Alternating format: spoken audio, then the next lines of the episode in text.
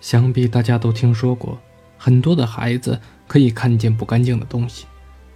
但如果这件事情发生在你的身边，会不会让你感到背脊发冷？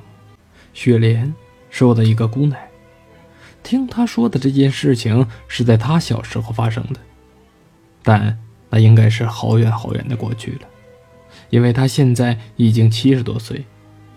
雪莲是我爷爷的一个堂妹。他的母亲生了很多的孩子，最后只剩下他和两个姐姐、一个哥哥，其他的全都夭折了。他们从小就在一起玩，也说不好是怎么回事。小孩子都喜欢玩水，他们那个时候也是一样的。这件故事发生在他们那个年代，有一个叫做牛头水库的地方。那是一个炎热的夏天。他们几个小孩在水库边上玩，只有我爷爷比较老实，没有把父母交代的抛之脑后，他就待在岸上。其他的人，包括雪莲和他的两个姐姐、一个哥哥，全都在水里玩。正在他们玩的不亦乐乎的时候，雪莲的大姐玉莲不知不觉地走向了水库的中央。等到发现危险的时候，已经晚了。水库里边。除了冒了几个泡，证明有个孩子曾经在里边挣扎过之外，一点痕迹都看不见。当时我爷爷撒腿就跑回家，告诉大人们出事。雪莲和她的姐姐哥哥都傻在原地，本能让他们知道，如果去救的话，他们自己也会有危险，所以只能眼睁睁地看着玉莲消失在眼前。后来，几个会水性的大人只捡回来一只鞋子，其他的，一无所获。那时父母孩子多，伤痛了一阵子之后，也就忘记了。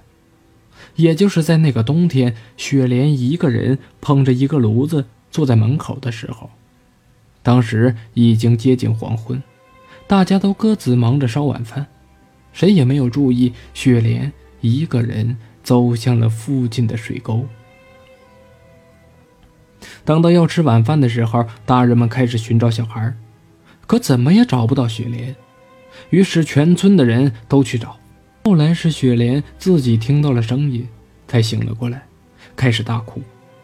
大家顺着哭声围了过去，就发现她满嘴都是泥巴，而且耳朵上也有。这种情况下，打她固然是没用的。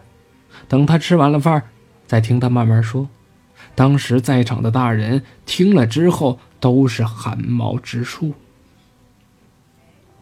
原来他坐在门口百无聊赖的时候，看见了远处平地上有很多孩子在玩耍。一向玩性十足的雪莲，自然不会让自己孤零零的坐在门口，他也跑过去玩。这个时候，他居然看见自己的姐姐玉莲了。他非常兴奋，因为玉莲消失的事情，他和姐姐哥哥没少挨骂。这下好了，找到玉莲了，他只想拉着姐姐回家。可是玉莲和很多的小孩子这个时候给了他一些东西吃，刚好他肚子也饿了。他看见他们都在吃，于是自己也吃了起来。可吃着吃着，就不记得了。等到清醒过来的时候，只看到家人拿着灯笼，满脸焦急地看着他。再往后的事情，大家想问，雪莲也不知道了。他家前面以前是一片草地，估计在那里埋了很多夭折的孩子。可至于玉莲为什么会出现在那里，我们也不清楚。估计那可能是一个驿站吧。